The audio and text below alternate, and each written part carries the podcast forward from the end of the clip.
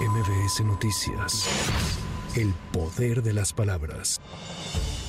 Carlos Ursúa, quien fue el primer secretario de Hacienda del gobierno de Andrés Manuel López Obrador, falleció a los 68 años este lunes en su casa de la Ciudad de México, confirmó en redes sociales la familia del exfuncionario. El economista se mantuvo al frente de la dependencia desde el inicio de este sexenio y hasta 2019 cuando presentó su renuncia. En octubre pasado se unió al equipo de la candidata del Frente Amplio por México, Xochil Gálvez. Políticos y académicos expresaron sus condolencias.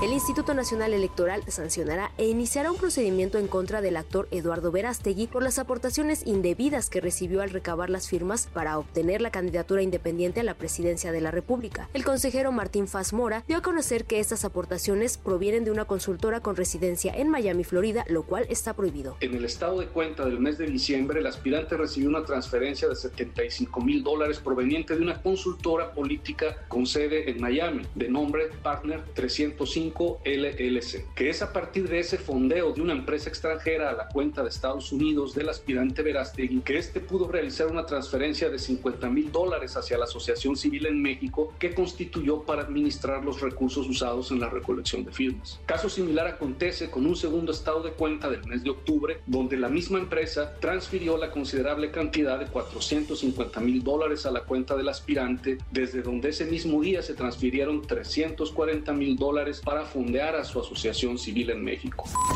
La alcaldesa de Cuauhtémoc, Sandra Cuevas, y la expresidenta nacional del PRD, Alejandra Barrales, formalizaron su registro como candidatas de fórmula para el Senado de la República por Movimiento Ciudadano, mientras que el exmorenista Gibran Ramírez lo hará para una diputación federal.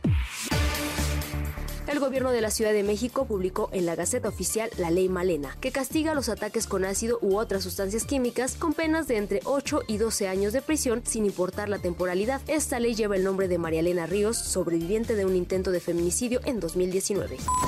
La Secretaría de Gestión Integral de Riesgos y Protección Civil activó la alerta naranja por pronóstico de bajas temperaturas y heladas en las demarcaciones de Magdalena Contreras, Milpa Alta, Tlalpan y Xochimilco, donde se pronostican temperaturas de entre 1 y 3 grados Celsius con heladas entre las 12 de la noche y las 9 de la mañana de este martes. Con información de reporteros para MBS Noticias, Claudia Villanueva. MBS Noticias. El poder de las palabras.